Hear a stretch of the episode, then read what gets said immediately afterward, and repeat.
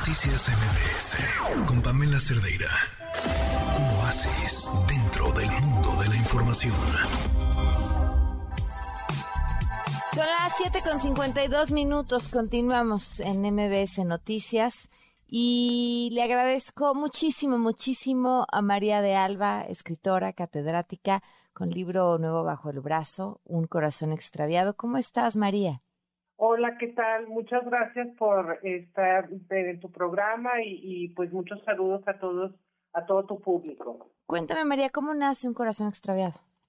Fíjate que esta novela nace como de una inquietud que yo tengo, bueno, así como una especie como casi de ansiedad que me da eh, pensar en un poeta que se llama Pedro García, que es un poeta tan importante como cualquiera otro del miembro de la generación del 27.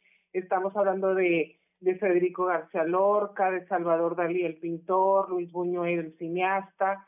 Pero este señor se pierde, se, no se sabe mucho de él, aunque ganó el Premio Nacional de Literatura en España antes de la guerra, bueno, durante la guerra, fue premiado por el mismo Antonio Machado y tiene una, un poema maravilloso que es Asturias, que, que le puso música Víctor Manuel y seguramente mucha gente que nos está escuchando la, la conoce y la gente la canta, pero no saben que es de este poeta que está fuera del canon del 27 y acabó enterrado en Monterrey, Nuevo León, que es donde de donde soy originaria, pues perdido para el mundo, ¿no? Y entonces pues de alguna forma eh, me gusta la idea de pensar que la gente que fracasa o que está fuera de la foto oficial, pues también merece su voz.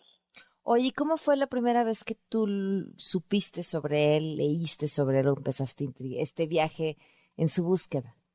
Pues fíjate que muy interesante porque en una de las librerías que aquí se fundaron en la ciudad de Monterrey por eh, exiliados españoles, que aunque ciertamente la mayoría pues se fue a la Ciudad de México, sí hubo gente que se fue a otros lugares y bueno, aquí esta librería la funda el exilio eh, y ahí cuando pues existía esta librería contaban leyendas, no, es que aquí estaba un poeta, ya nomás se oyen ruidos, es como un poeta fantasma.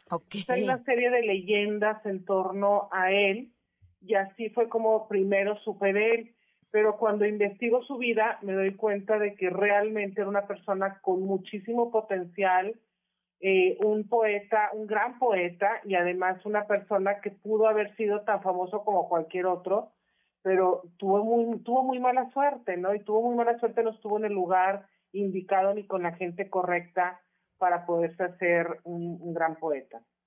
Ok, o sea, pero eh, hacerse un, un gran poeta para obtener el reconocimiento que habría tenido no por no, no, no por no porque no estuviera eh, ese gran trabajo.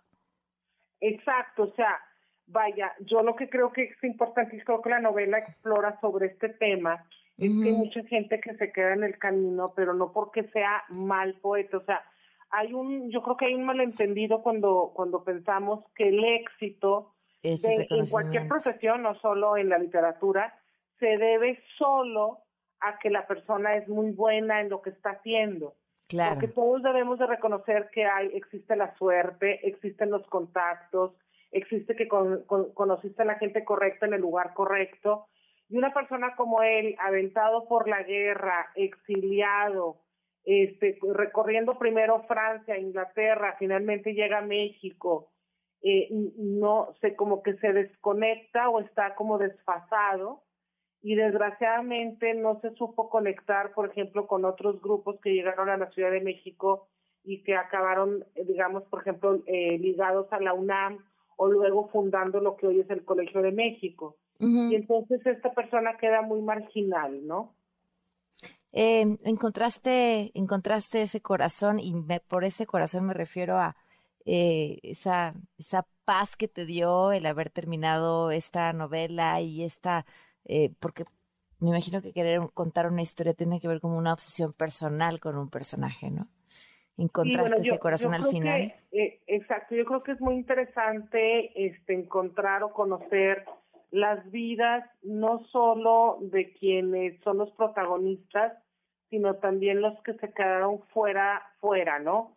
¿Por qué? Porque la vida no se conforma solo con aquellas personas que este, conocemos a través, no sé, de redes sociales o medios o lo que sea, ¿no? Vivimos en una sociedad que premia cierto tipo de éxito que está asociado al dinero, a la imagen, eh, pues, ¿cómo te diré? Este tipo de cosas, ¿no? Pero creo que la vida pues la conforman muchas otras personas. Creo que desde, desde la marginalidad, la discapacidad, el, la, la enfermedad, la misma como diáspora del exilio, pues también hay otras historias que pertenecen y que tienen su derecho a estar.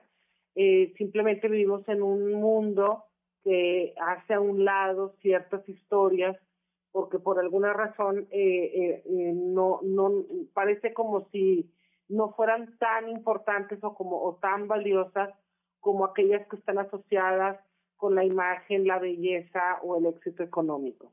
Pues sí, sin duda. Pues mucho éxito eh, con este con esta novela y te agradecemos muchísimo, María, que nos hayas que nos hayas tomado la llamada y compartido toda esta historia. Muchísimas gracias a ti. Buenas noches. Un fuerte abrazo. Noticias MBS